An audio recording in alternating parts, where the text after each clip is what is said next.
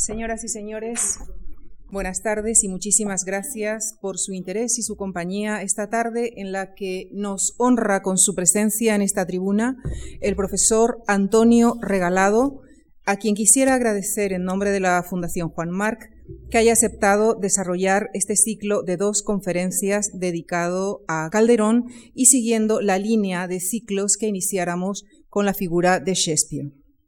Antonio Regalado es catedrático emérito de la Universidad de Nueva York, doctor en Filología Hispánica por la Universidad de Yale, en la que posteriormente ha ejercido la docencia, así como en otras universidades norteamericanas como las de Columbia y Nueva York. Ha escrito sobre diversos temas históricos, filosóficos, artísticos y literarios de los siglos XVII, XIX y XX. También ha escrito sobre las peregrinaciones a Santiago de Compostela. Antonio Regalado ha publicado libros sobre Galdós, Unamuno, Ortega y Heidegger, entre otros. En esta amplia bibliografía quisiéramos destacar, por su relación con el tema que nos ocupa en este ciclo, su libro Calderón, Los orígenes de la modernidad en el siglo de oro. En realidad debería haber dicho sus libros, porque son dos tomos de 985 páginas el primero y 753 el segundo, en los que el profesor regalado ha manifestado, sin embargo, su trabajo de síntesis al analizar con rigor la biografía, la España y la Europa vivida por Calderón, así como el texto y el contexto de su obra. Nosotros le hemos planteado un nuevo reto, una síntesis aún mayor, resumir en dos horas la vida, el tiempo y la obra de Calderón de la Barca. Señoras y señores, muchas gracias. Muchísimas gracias. Pues muy bien. Eh, esto no va a ser un resumen, por cierto, eh, porque sería imposible hacerlo. Eh, antes de empezar formalmente con la conferencia, quiero decir algunas cosas sobre la lectura de obras dramáticas. El lector hoy, día pues no está acostumbrado a leer obras de teatro, de, de nuestro teatro clásico. Solo la leen en realidad los estudiantes y eso es a punta de pistola. entonces, hay una cuestión a la lectura de eh, eh, también los directores de teatro no saben leer, muchos de ellos en España no saben leer las obras dramáticas. Eh, quiere decir que para tocar música hay que leer las partituras. hay un problema en la lectura de, de una obra dramática, especialmente en el caso del Calderón, que es el considerado aún por los enemigos como gran técnico, el gran artesano del arte dramático, ¿no? en términos de estructura, que no se puede leer de manera lineal como se lee una novela, sino que hay que leerla ¿no? volviendo atrás una y otra vez. Pero una vez que se aprende a leer, es un gran disfrute, por ejemplo, leer a Calderón. Pero no hay lectores de Calderón. Yo espero que después de esta conferencia algunos eh, también creo que hay aquí gente que ha leído a Calderón, que están de Calderón, pero los que no lo hayan leído, espero que algunos puedan ir a leerlo, o les inspire para ir a leerlos. Pues muy bien, vamos a empezar y voy a, hablar de ciertos temas para entrar en eh, la vida eh, y lo que se llama ahora el tiempo de Calderón, pero voy a tener que referirme a su obra. Sobre la persona de Calderón, digo persona y no vida, nos han llegado pocos datos, insuficientes para satisfacer el voraz apetito de novedades eh, que nos consume, la curiosidad insaciable que tenemos por las vidas de autores como si fuesen estrellas de cine, deportistas o gente guapa.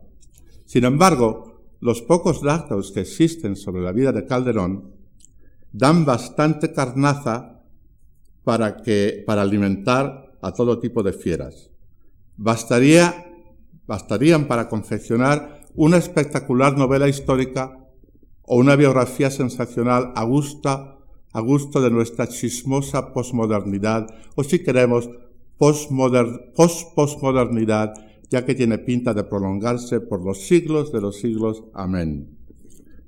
La curiosidad por la obra de los autores desmerece frente al voraz apetito por saber cualquier cosa, sobre su vida privada. Como en el siglo XVII no existían radio, televisión, prensa, internet o el Ministerio de Cultura, ni tampoco la aldea global, y como Pedro Calderón fue una persona muy celosa de su privacidad, un castellano viejo de tomo y lomo, era un castellano viejo aun cuando era joven. No nos queda otro remedio que acudir a sus obras para encontrar testimonios de su vida interior y huellas de su carácter. Apenas existen cartas de Calderón y no sabemos ni el nombre de una dama por la cual tuvo un hijo natural, Pedro José, que reconoció. ¿O qué posibles relaciones tuvo con algunas de las actrices que interpretaron sus obras, a cuyos ensayos asistía asiduamente? Entre ellas María de Córdoba, Mariles, aclamada universalmente por doctos e indoctos por su enorme talento interpretativo, a la que le echa Calderón un piropo en la comedia La Dama Duende. O María Riquelme, a la que Calderón celebra en el entremés las carnestolendas, o la bellísima Josepa Vaca, a la que Quevedo llamó embeleso de difuntos, o Juana Cisneros, actriz y directora, directora se llamaba entonces autoras, de compañía, que puso en escena varias obras del dramaturgo. Eh, pero si sabemos por sus obras que fue, también sabemos por sus obras que fue un feminista acérrimo, no sin las atenuaciones que colocan las cosas en su justo punto y que Calderón pone en boca del gracioso.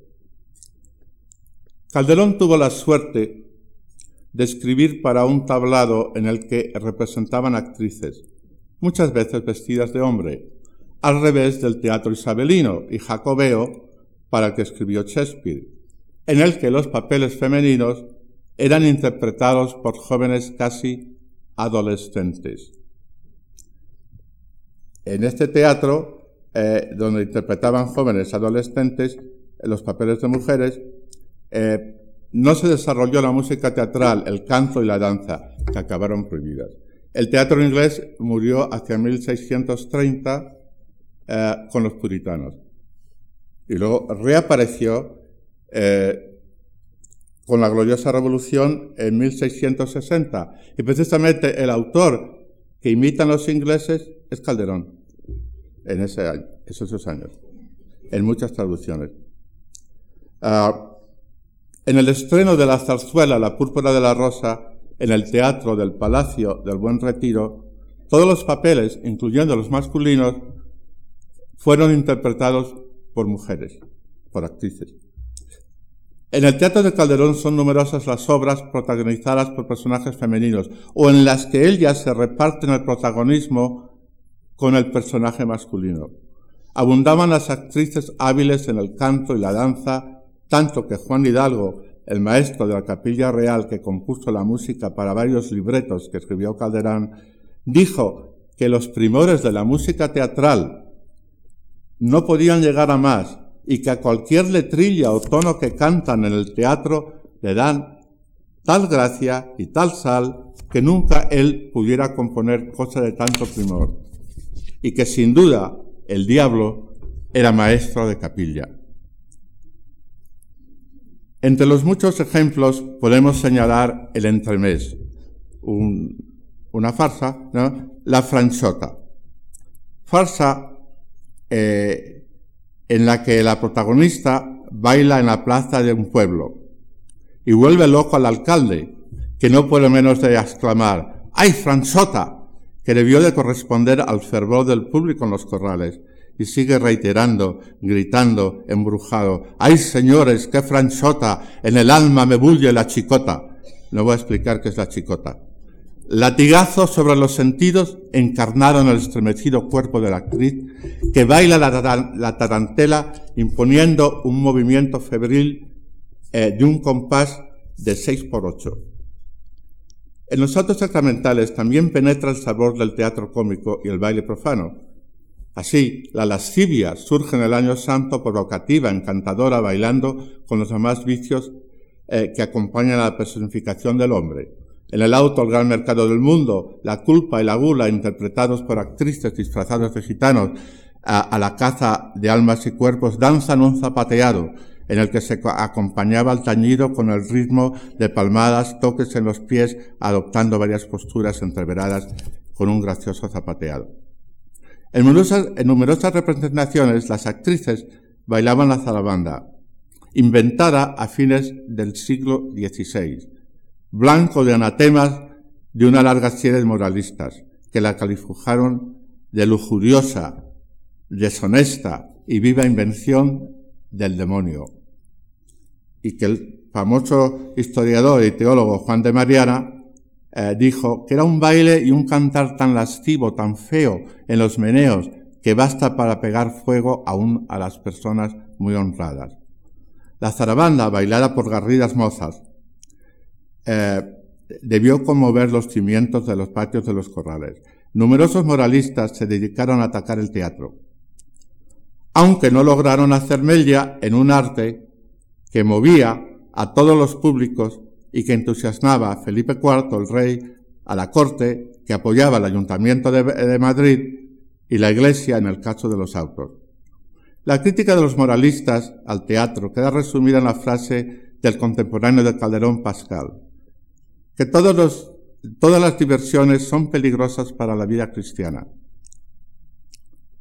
y que entre ellas, en que, entre ellas eh, la más letal para el alma es la comedia.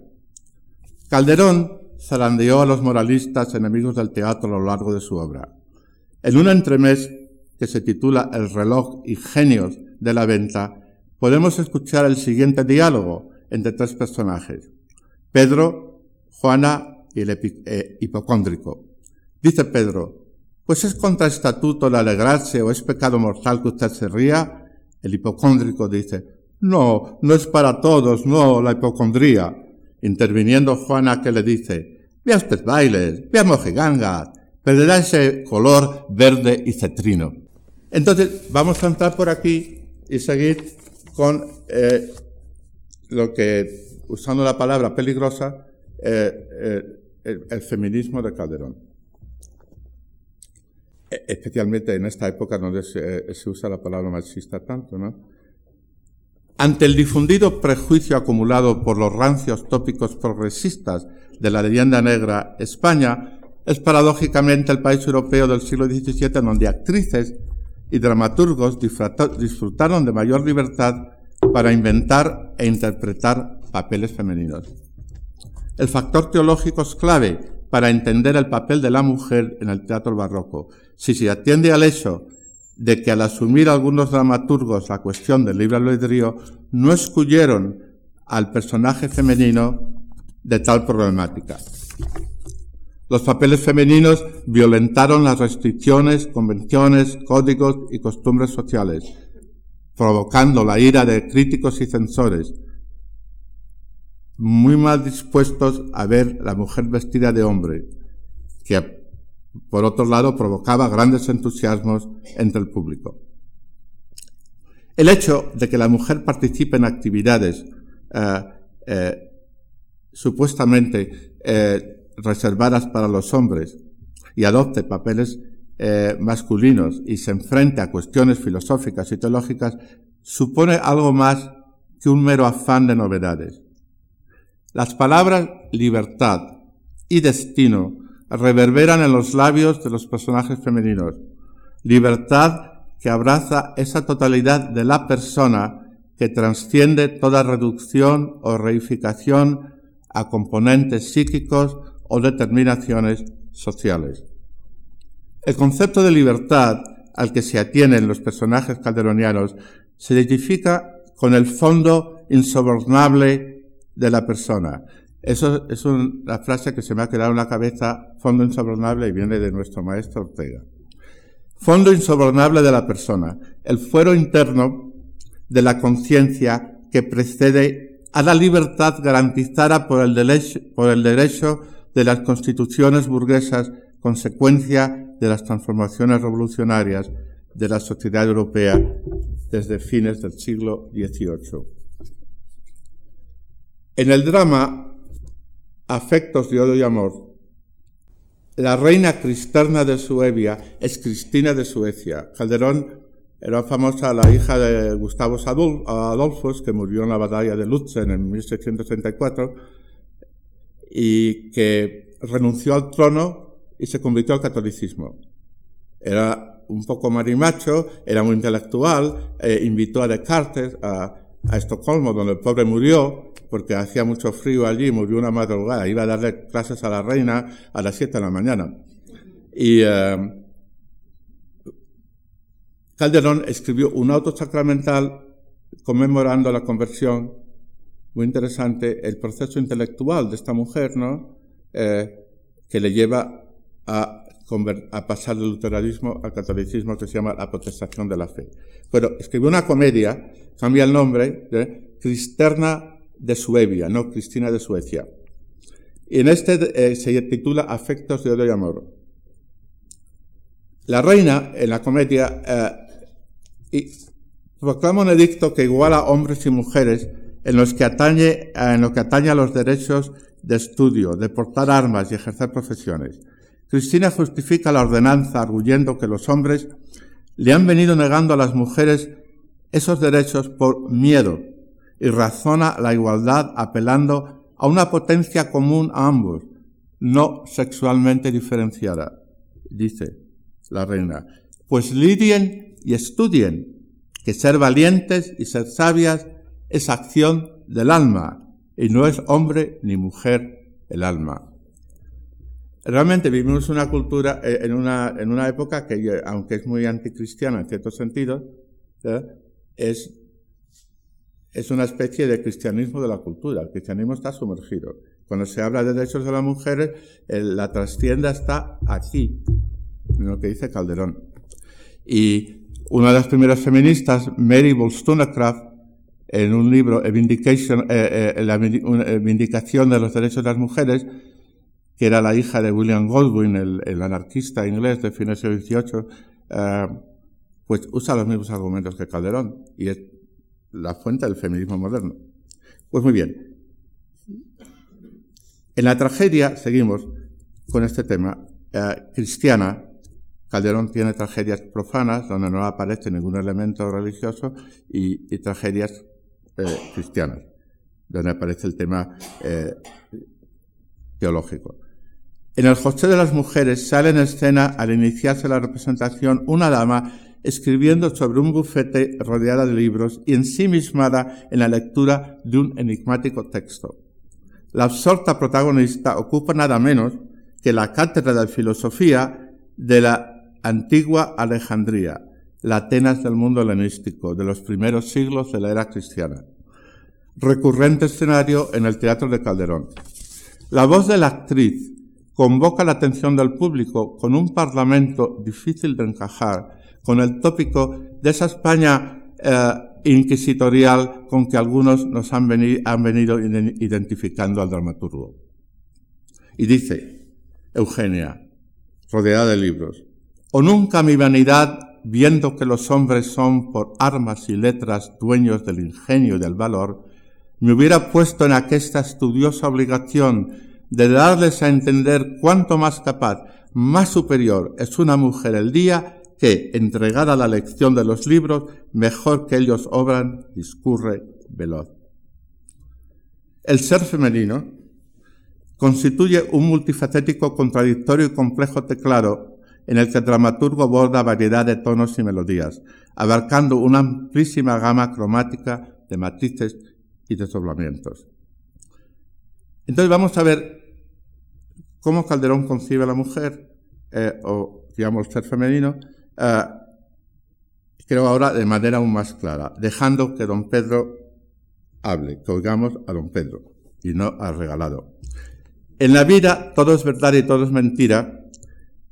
Dos jóvenes salvajes, Heraclio y Leonido, eh, que cuida un tutor que tienen en el bosque, le piden al tutor que les pinte un retrato de, una mujer, que nunca han visto a una mujer. Eso es lo que le dice eh, el tutor.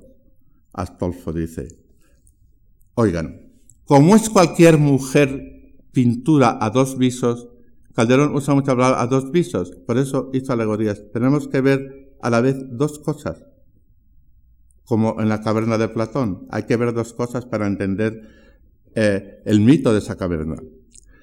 Dice, como es cualquier mujer pintura a dos visos, que vista a dos haces, muestra de una parte una hermosura de otra parte una fiera, sin que se sepa en cuál puso el arte más excelencia, el más familiar amigo, la mujer, de nuestra naturaleza, es y el enemigo más familiar de la fe nuestra. La media vida del alma es tal vez, tal vez, la media muerte del alma. No hay regalo, Heraclio, sin ella, y sin ella no hay leonido, se dirige a los dos jóvenes, dolor ni ansia. De manera que mirada a entrambas luces, hace bien el que la tema y hace bien el que la estime. Cuerdo es el que fía de ella y cuerdo el que desconfía. Porque en igual competencia ella da la vida y mata, ella da la paz y la guerra. Ella es la paz y la guerra, la cura y la enfermedad, la alegría y la tristeza, la triaca y el veneno, la quietud y la tormenta. Y para decirlo todo, bien y mal, de contingencias. Esta visión paradójica y dialéctica del ser femenino coincide con el concepto calderoniano del ser del hombre, es decir, del género humano, que expresa sucintamente en el drama darlo todo y no dar nada, Uso la palabra hombre con el permiso de la ministra de, eh, Igualdad. Y claro, el eh, género humano tiene miembros y miembros. Y dice el filósofo este, eh, Diógenes, ¿qué es el corazón del hombre animal de pliegues? Dijo Aristóteles, mostrando que si un color se ha encogido, está, y si está dilatado, de muchos, con que previno que en queriendo averiguarle no se le da punto fijo, pues al irse desdoblando, todo es colores distintos. El dramaturgo, apartándose del camino trillados, dotó de una vida interior a sus personajes femeninos, ricos en matices y contradicciones.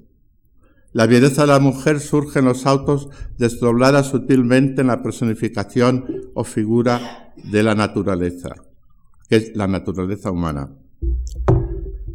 Ah, papel interpretado por una actriz con un doble sentido, literal y alegórico, que pone ante el espectador una mujer de carne y hueso.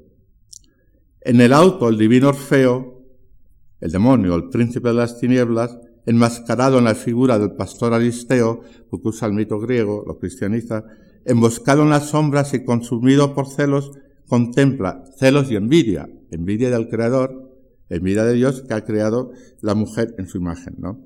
Eh, no digo el hombre, el hombre en el sentido del género humano.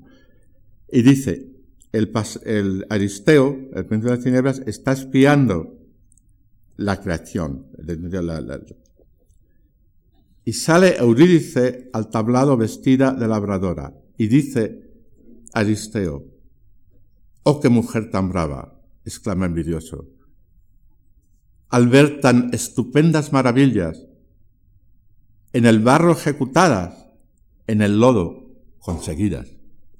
El tópico de la mujer como causa eficiente de la caída del género humano arraigó a lo largo de los siglos en la mentalidad colectiva sin confinarse a la teología vulgar de la religiosidad popular la tradición literaria, la iconología, el refranero, el lenguaje coloquial, sino que se infiltró de manera más o menos premeditada en el discurso teológico, en el moralista y el político. Calderón excluyó de sus autos la visión vulgar de la mujer, ya que Eva, el nombre Eva, no aparece en ellos como personaje.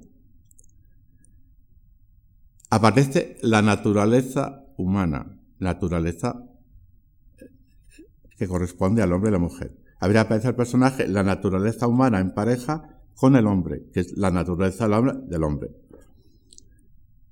que incluye todo el género humano, ¿no? Eh, mientras que en Inglaterra, ¿no? porque en España eh, los adjetivos que se han venido usando en los últimos eh, 30, 40 años sobre el teatro, sobre el, mundo barroco, el mundo del siglo de son eh, realmente eh, muy cretinos y se siguen usando, ¿no? No, no. Especialmente por, por, los políticos, eh, por la izquierda. La derecha también ha tenido culpa en que se ha construido un barroco a, su aire y la, izquierda le ha devuelto la pelota y se han peloteado el pasado español, el siglo de oro, ¿no? Y estamos todavía en esas. Pues bueno, en Inglaterra, en contraste, la famosa, eh, el famoso poema épico de Milton, eh, Paraíso Perdido, eh, sí aparece Eva. Entonces, el autor puritano.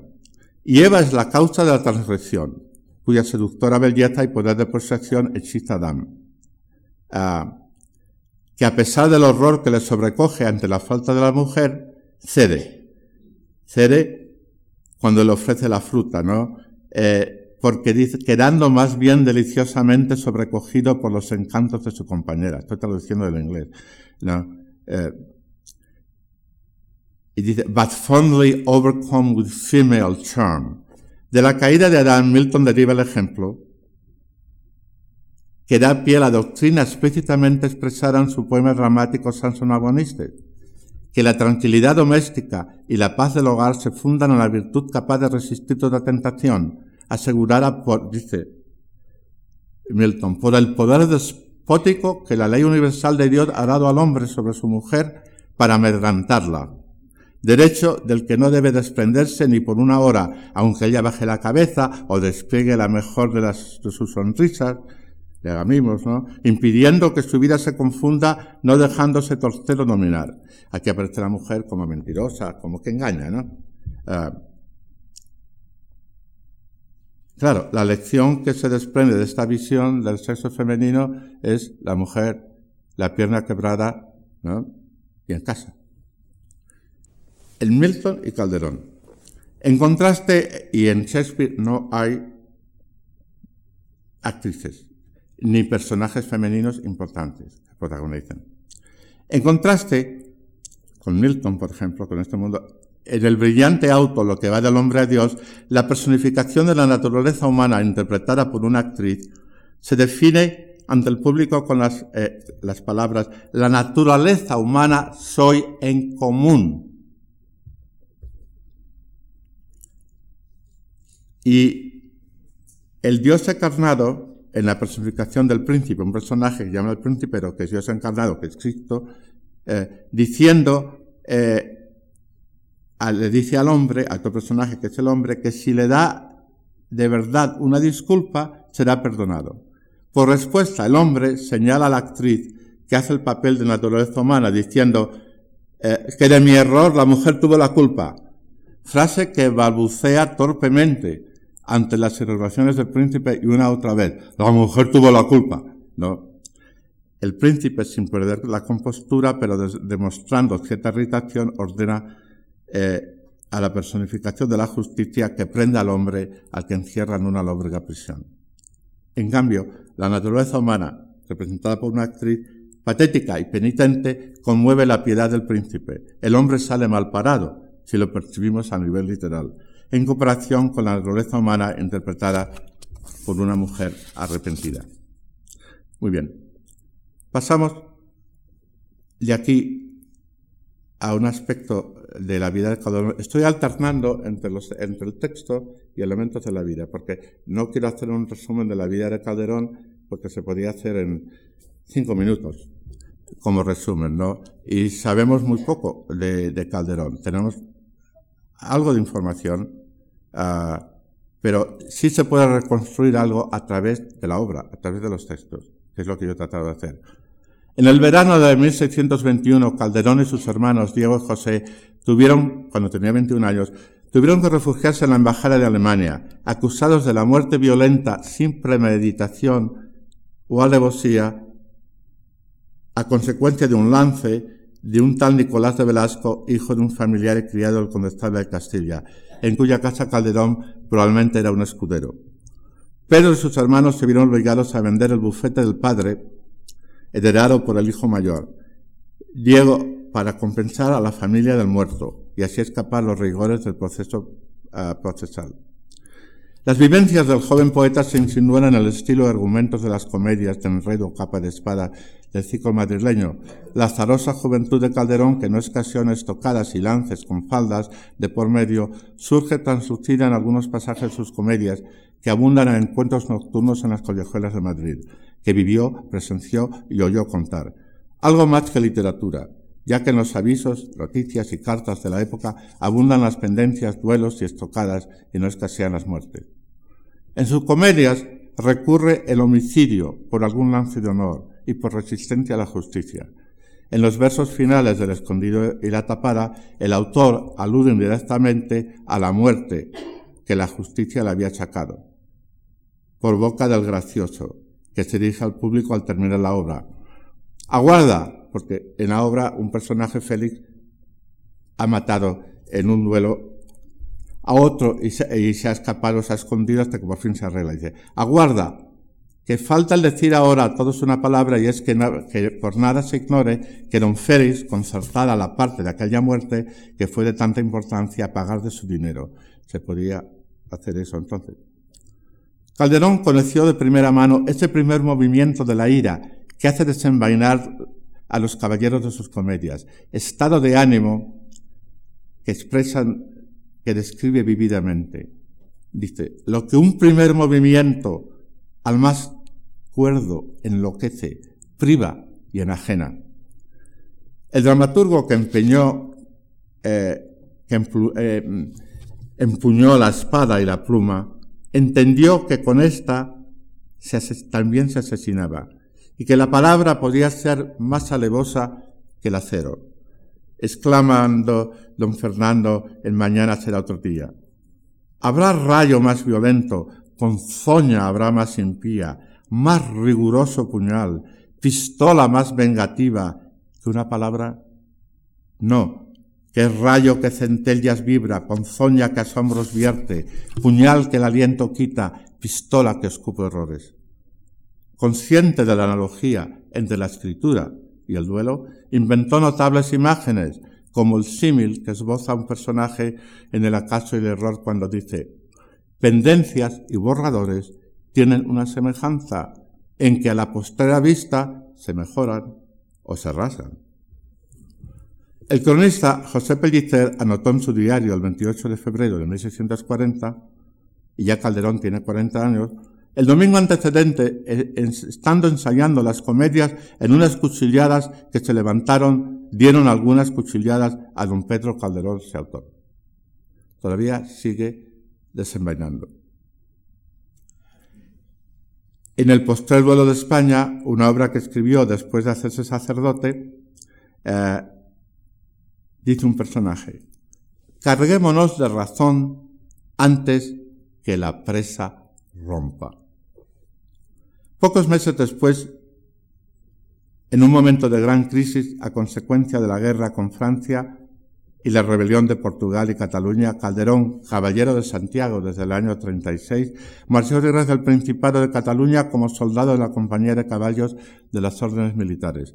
Allí participó en numerosos combates en los que también eh, participó la caballería de las órdenes militares, en Cambril, Salud, Martorell, los asedios de Tarragona y Lérida a lo largo de casi dos años, hasta cumplidos los 42, incluyendo el ataque a la tropa que salía de Villaseca para socorro de Tarragona, en, la que fue herida.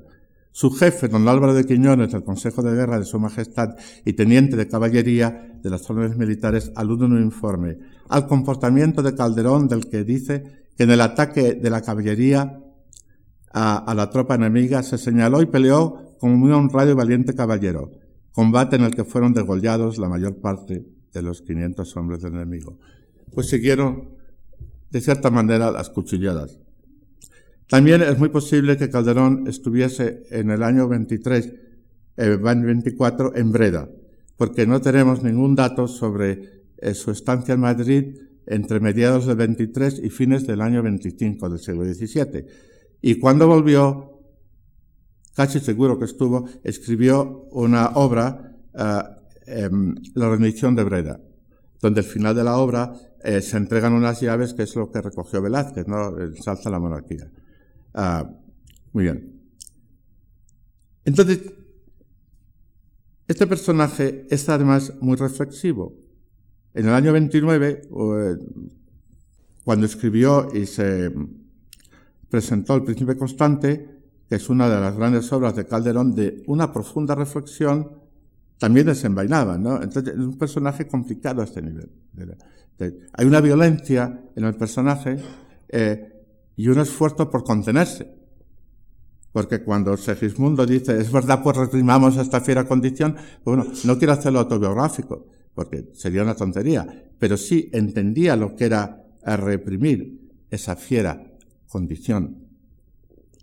En 1629, el joven dramaturgo protagoniza un escandaloso lance cuando entra en espada en mano acompañado de aguaciles en el convento de clausura de las Trinitarias. Parece que corrieron desde, eh, porque el teatro estaba donde, la parte de atrás donde está la calle Chegaray, que se llamaba la calle, la calle de Lobo, y debieron estar corriendo hasta las Trinitarias. Calderón espada en mano corriendo tras el otro. Entraron en clausura y se quedó un escándalo. Eh, entró acompañado de aguaciles en el convento de clausura persiguiendo al actor Pedro Villegas, que había herido a un hermano de Calderón, Diego. López de Vega, ya muy famoso y eh, cinco años antes de morir, se quejó a su mecenas el duque de Sesa de la sacrílega erupción, que rompió violentamente la clausura, lastimado por todas las monjas y por su hija, que profesaba en el convento. El incidente fue recordado pocos días después en un sermón de Fray Hortenso de Paravicino en memoria de los padres de los reyes. Eh, lo ha pintado Greco, tiene un cuadro muy bello de este eh, poeta culto y pedante y eh, predicador de moda entonces. Entonces, dice, y se queja de Calderón y lo critica, ¿no? Calderón le devolvió la pelota no pudiendo resistir la tentación de mofarse del rimbombante predicador del rey, insertando unos versos en el texto del príncipe constante, que ya estaba en cartelera, ¿no? que pone en boca un gracioso, de gracioso grito que está borracho, en, borracho en la obra, ¿no? Y dice, no lo voy a leerlo todo porque eh, se, burla del estilo. Una oración se fragua fúnebre, que sermón de berbería, panegírico, es que digo el agua, no, lo voy a dejar, porque ni siquiera se entiende porque como no se entendía el otro, pues Calderón pone algo que no se entiende.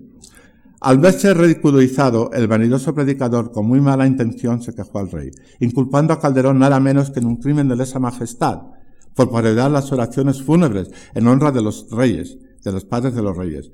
Fray Hortensio acusa al amaturgo de poseer genio atrevido y que quizás las iglesias le duelen poco. Pues en la de los ángeles la semana, hace dos semanas dice, dio este mismo Calderón un bofetón a un honrado caballero.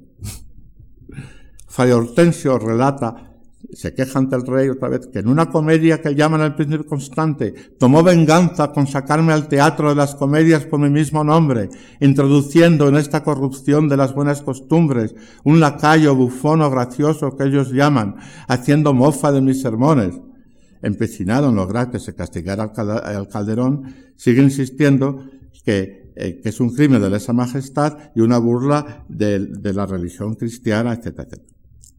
Ah, y luego añade que después de comprometerse Calderón a quitar los versos, los mantuvo cuatro días. Pero lo que no sabía para Vicino, a lo mejor lo supo, es que el rey por debajo se reía y fue a ver y eh, sin que lo vieran desde un aposento, desde una de las casas, eh, la obra. Ahora, el dramaturgo, este dramaturgo visto por Paravicino, contrasta con otra imagen de Calderón invocada en 1981 en un largo artículo en el país en el tercer centenario de la muerte del poeta.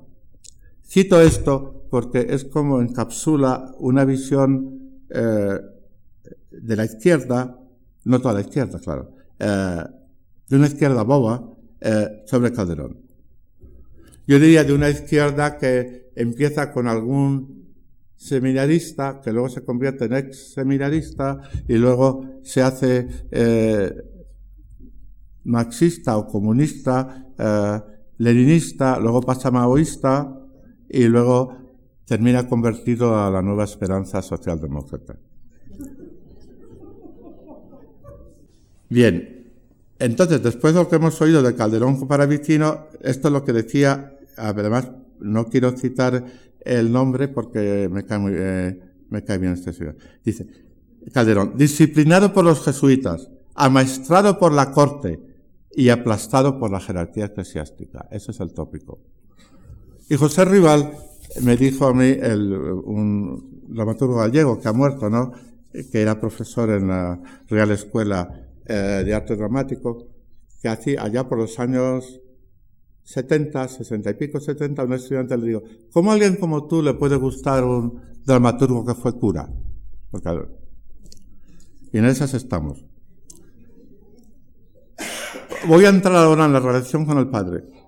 La sombra del progenitor del dramaturgo se cierne sobre los abundantes padres autoritarios e inflexibles que se dejan que dejan a la vez traslucir en ciertas obras, en las comedias, una ternura reprimida por el orgullo, no en todas las obras. La figura del padre juega un papel esencial en los conflictos de varias comedias, personaje que el dramaturgo retrata a la vez con ironía y cierta simpatía. Ah, el padre de las comedias oscila entre la prudencia y la furia homicida, que le impone el pundonor, que le empuja a enquijotarse. Calderón acuña este término, enquijotarse. Dar paso al atavismo. Fue un gran admirador del Quijote, y hay toda una huella en su obra. Eh, a vivir otra vez el impulso juvenil, el padre calderoniano, y a ser más insensato que los hijos. En una alegoría un auto sacramental, los alimentos del hombre, el padre de familias, que es una alegorización de Dios, personificación del Dios justo del Antiguo Testamento de Yahvé, expulsa a su hijo Adamo, es la única vez, el único auto donde usa la palabra Adán, pero usa Adamo, que significa etimológicamente masa terrena. El padre de familias expulsa a Adamo de la granja familiar, condenándole a la miseria negándole alimentos, alimentos, en el sentido ah, de prestación de vida entre parientes próximos cuando quien la recibe no tiene posibilidad de ocuparse de sus necesidades. Entonces, eh, en la figura de este desheredado Adamo, está expulsado, revive el recuerdo de Francisco Calderón. Y Calderón escribió este auto a los 78 años, expulsado de la casa paterna cuando este Francisco tenía 15 años y Calderón unos 14 o 13.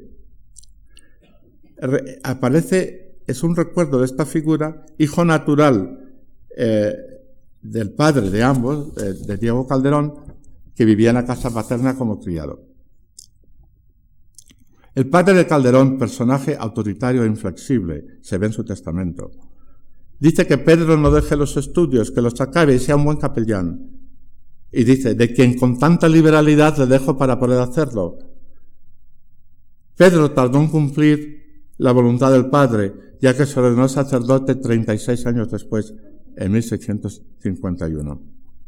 Al hermano Diego, mayor le pone como condición la pérdida de parte de su herencia si no se conforma al mandato que le prohíbe casarse con cierta dama. Y en caso de desobediencia, prohíbe a los otros hijos que mantengan trato con el desheredado.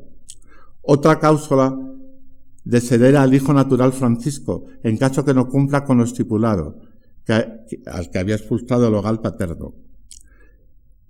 El padre Calderón muere en 1615, cuando Calderón tiene 15 años. La madre de Calderón murió cuando eh, Calderón tenía 10 años, en 1610. Entonces, después de este testamento y la muerte del padre Calderón, apoyado por sus hermanastros, el hijo natural Francisco emprendió un pleito que concluyó invalidando un buen número de cláusulas del riguroso testamento. 62 años después de la muerte de su padre, Calderón alegorizó en la figura de Adamo en los alimentos del hombre a Francisco Calderón, como Adán, el hermano expulsado. Muy bien. Voy a leer el comienzo de esta alegoría, de este auto, los alimentos del hombre. Habla el padre de familias, el Dios. Sal de mi casa, villano. Adamo dice, tu hijo soy. Padre, aunque lo eres, no mereces oír de mí el nombre que no mereces. Y luego está Emmanuel, que es el otro hijo, que es Cristo, que es el segundo Adán. En la teología, ¿no? Es el segundo Adán. Y dice, Padre y Señor. Y el Padre se dirige a Emmanuel, Hijo, aparta a ti. Sí que te compete, que no es hijo, hijo, que no es a su padre obediente. Y luego dice Adamo, por más que le honres y a mí me baldones y desprecies, echándome de tu casa, trocada la nupcial veste que me diste al tosco abrigo de dos mal curtidas pieles, no has de quitarme el honor de hijo tuyo, pues te debe mi ser la vida y el alma. La alegoría se desarrolla en forma de un juicio ante dos tribunales en la sala de competencias, el tribunal de la justicia y el tribunal de la misericordia. El tribunal ante el tribunal de la justicia, el demonio hace el papel de fiscal, acusando a Adamo de crimen de lesa majestad, argumentando que el hijo no merece amparo, sino antes expulso en pena por el general ejemplo de que trabaje o perezca. Ante el Tribunal de la Misericordia, defiende al hombre un abogado de oficio interpretado por un ángel, alegando que el padre no puede darle muerte al hijo, ya que negarle el sustento es darle muerte civil, basándose en un principio del derecho natural, que no hay ley humana que pueda negar al hijo sustento obligándole a mendigar. Calderón es un genio en lo que un conocimiento de derecho canónico, de derecho que estudió en Salamanca, y el derecho eh, penal y civil, que es extraordinario, pero luego lo usó de una manera. Yo diría que Calderón se convirtió en defensor del hombre, como autor. Seguimos eh, y lo dejamos en que hay un proceso en que se usa el el derecho civil de la época y que le pone un pleito. También hay un mito maniqueo, eh, hay un cierto maniqueísmo eh, reprimido en Calderón, que lo, que, lo superó, ¿no? dos fuerzas iguales y vienen mal. Pues un mito maniqueo antiguo, eh, el Adamo eh, le pone un pleito al padre, porque el mundo está mal hecho. Pero Calderón, claro, es ortodoxo, ¿no? Pero, entendía esto perfectamente. Bien, seguimos. Eh, y aparece otro personaje que es la razón natural, que es la que le sugiere a Adamo la razón natural, el hombre natural, ¿no? Los medios naturales del hombre, ¿no? Eh, que le ponga un pleito a Dios, al Padre. Eh, con el argumento que no tiene, que la ley no puede obligar a un padre eh, a que niegue al hijo sustento y solo le da licencia jurídica, ¿no? Eh, para que viva el hijo a raya y, y con Muy bien, voy a omitir todo este proceso un poco y nada más eh, referirme a saltar un poco por el tiempo, que referirme al Génesis el capítulo 3, donde dice con la expulsión, maldito sea el suelo por tu causa, eh, sacarás de él el alimento con fatiga, todos los días de tu vida te producirá espinas y abrojos, y comerás la hierba del campo, comerá el pan con el sudor de tu rostro, hasta que vuelvas al suelo, pues de él fuiste tomado, porque eres polvo, y al polvo tomarás. El Manuel, el segundo Adán, el hermano de Adamo, se compromete a interceder por su hermano, pagando los costes aunque le cueste la vida. Claro, es la muerte de Cristo que muere para redimir al hombre. La representación hace patente eh, la opción entre justicia y misericordia. La posición entre el Dios justo testamentario y el Dios bueno del Nuevo Testamento, entre el Padre y el Hijo, que Calderón en el Espíritu de San Pablo reconcilia, en tanto Dios es justo y bueno es una reconciliación. Y en Calderón es muy importante el cuarto evangelio, el evangelio de San Juan, donde eh, aparte de que el verdadero Padre es nuestro Padre espiritual, no el carnal. Aunque el Padre carnal podría ser el espiritual. El padre de familias, en los alimentos del hombre, remata una larga serie de padres injustos y autoritarios que pululan en el universo dramático calderoniano, incluyendo los padres de las comedias, suavizados por las características del género y subvertidos lúdicamente por las hijas y por los hijos igualmente hábiles para saltarse a la torera las tapias de un jardín o la autoridad del padre comportamiento denunciado por el neoclásico Nicolás Fernández de Moratín en su sátira segunda, dedicada toda a atacar al Calderón, y lo acusa de, cito, despreciar la autoridad paterna y de sacar, a pesar de sus parientes, la dama de la casa más guardada. Eh, en los dramas trágicos de Calderón, el progenitor genera la injusticia, imponiendo el espíritu de venganza como herencia espiritual a los hijos. Los dos amantes del cielo una mm, tragedia religiosa, ah, pone en escena a Crisanto, pensador pagano, que se convierte al cristianismo y sufre la persecución del Estado, del que es agente ejecutivo su propio padre, que opta por el deber y la honra frente a la desgracia de tener tal hijo, asegurándose para satisfacer al emperador de capturarlo y acaba ejecutándolo. En las armas de la hermosura, Coriolano, Shakespeare escribió una obra Coriolanos, pero lo hace literalmente, coge el texto de Plutarco y sigue. Calderón lo cambió, interpretó y se le ocurrió una idea.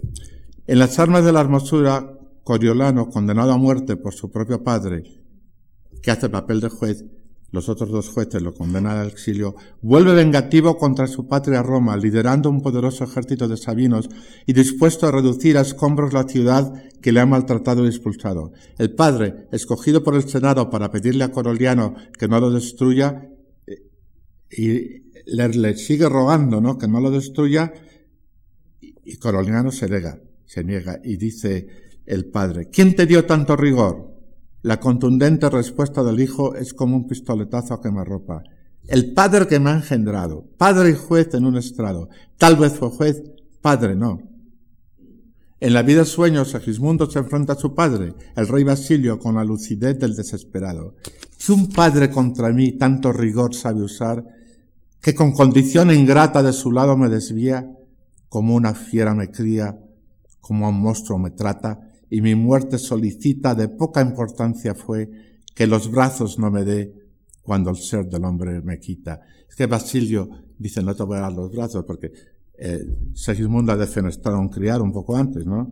No era funcionado el experimento. En el teatro religioso existe la posibilidad de acogerse a otro padre, a un progenitor espiritual. Crisanto, por ejemplo, a ese padre supraterrenal contra ese padre carnal. Y dice, más de padre el nombre adquiere el padre que por mí muere que el padre que por mí mata. Cuando Curcio, en la devoción de la cruz, obliga a que su hija Julia entre en un convento, ésta le responde, pues si tú vives por mí, toma también mi estado, por mi estado. Esta escena no deja de recordarnos a la hermana de Pedro Calderón, que entró de novicia en el convento de Santa Clara de Toledo a una insólita edad de 13 años, antes de profesar los votos en una edad canónica de consentimiento. Esto ha hecho superar a un experista inglés, que para mí es el mejor que ha trabajado sobre Calderón, eh, que Dorotea fue recluida por su padre contra su voluntad como castigo a una transgresión eh, quizá eh, de tipo incestuoso con su hermanastro Francisco, que luego fue expulsado. Esto es una conjetura. Pero, sin duda, el tema del incesto aparece en, las comedias de Calderón como un juego, ¿no? Porque hay un equívoco. Eh, no, no es pero en dos tragedias sí aparece, los cabellos del salón, directamente. Eh, en este teatro, las hijas le replican al padre invitándolo a que se meta monja, y los hijos le aporrean en público. Como en la sombría tragedia Tres Justicias en una, al grito de ¡Toma, caduco! derribándolo al suelo, sonadísima bofetada que dolería, dolería más a algún espectador que al actor que la recibió. Escena que provocó una escandalosa respuesta, rebeldía que despliegan los personajes calderonianos. Pues bien, eh, en este caso de esta obra, Las tres justicias en una, se ha representado en Londres hace unos 12 años, con mucho éxito. En España nunca se ha hecho, son las grandes obras de Calderón. Bien, vamos a hablar de Calderón como sacerdote. Este caballero de la Orden de Santiago que escapó la muerte durante su milicia en Cataluña, la sufrió en la carne de su hermano, José Calderón, que cayó acuchillado defendiendo el puente de Camarasa en Cataluña en 1645. Eh, era maestro de campo, que es equivalente a general de brigada hoy día. A la muerte de José Calderón siguió la muerte del hermano mayor Diego en 1647. Eso fue punto final de una amistad muy fraternal entre los tres hermanos. Y es muy probable que el desengaño eh, de tantas muertes, incluyendo la de su hijo natural que tuvo Calderón, le llevó a ordenarse sacerdote. fue muy común. De dramaturgos hicieron, eh, tomaron orden, incluyendo Lope de Vega, Mira la Mezcua. Aunque no haya que descontar razones prácticas, quizá porque eh, adjudicación de una vivienda, ayuda de costa, remuneración pecuniaria. La tardía em, vocación de Calderón no está ante la de juicio. Pocos años después fue nombrado además capellán de la Capilla de los Reyes Nuevos de, la Catedral de Toledo y eh, ciudad en la que residió eh, durante años yendo y viniendo a Madrid porque escribía para, para el rey Felipe IV. En el maravilloso auto sacramental el orden de Melchizedek, el orden sacerdotal, brillante representación histórico-alegórica de la instauración del sacerdocio por la ley de gracia, encarnada eh, en la personificación de la simplicidad, interpretada por el gracioso, se gasta donaires que debieron irritar a más de un colega, como cuando el gracioso le advierte a Manuel, que es Cristo, ¿no? Cristo hace de sacerdote y se explica la misa. Eh, explica la misa, también la devoción de la misa, ante el público en la plaza, en, al aire libre, se explica la misa en castellano. Los misales en castellano, en lengua vernácula, estaban prohibidos en toda Europa. Mientras tanto, Calderón, pues presenta eh, en varias obras, eh, instruye al público, que dice que de la misa sabe la media, ¿no? Sobre, eh, luego en el concilio ecuménico, en el, segundo concilio ecuménico, un grupo alemán cogió dos obras de Calderón y ha estado como 30 años dando vueltas por el mundo para ilustrar el sacrificio de la misa. Pero bueno, eh, aparte de esta digresión, eh, los versos que escribió en el orden de Melchizedek, que escribió después de haberse hacerse sacerdote, que debió irritar a más de un colega, eh, están en, nos pone en la boca del gracioso que le dice a Emmanuel, bueno, tú que eres cura, eh, dice, lo que has de sufrir siendo cura, le dice a Cristo. decía uno que cuando ordenaba el obispo, el diablo andaba buscando amas y decía, si contra mis mismas llamas se están ordenando aquellos, huélguense que contra ellos yo también ordeno amas, amas de cura. Pasamos de aquí, y ya hasta el final, al pensamiento que es el paso, la introducción a la conferencia sobre la obra del jueves. Podemos considerar el siglo XVII como el vestíbulo de la modernidad, época que se inicia con la creación de la filosofía moderna. En este siglo el hombre establece su liberación de la autoridad de la Iglesia, transitando de una certidumbre a otra, por medio de la fe, certeza de su salvación, y en la bienaventuranza de la vida eterna, a la certidumbre de la razón. Lo que quiero decir, eh, aclarar un poco,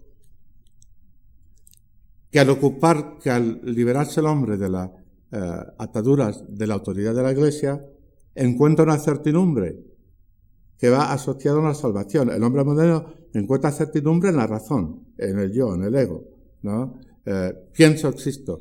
eh, además de esa certidumbre que encuentra, es su manera de salvarse. Pero pasa de, las, de, salvarse a través de la fe en la redención y la certidumbre en la fe. Ah, y ahí está Calderón. Y Calderón entiende más cosas.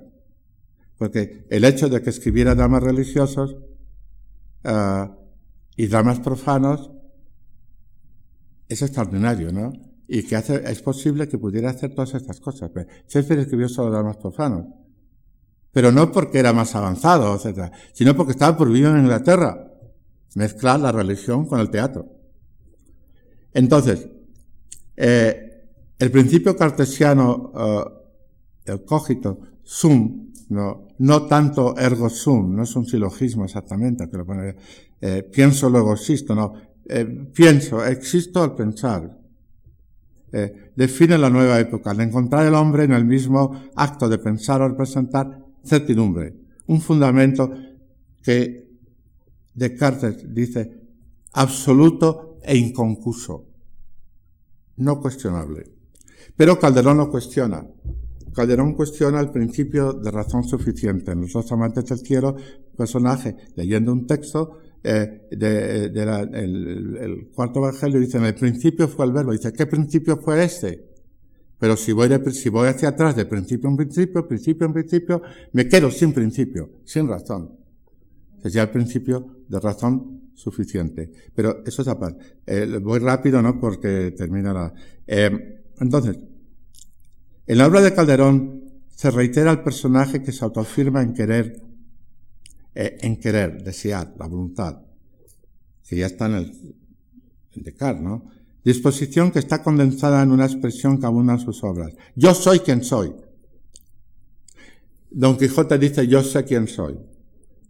Que aparece, que parece una usurpación de la autodefinición del Dios en el Antiguo Testamento. Parece, se define el Dios del Viejo Testamento ego sum qui sum.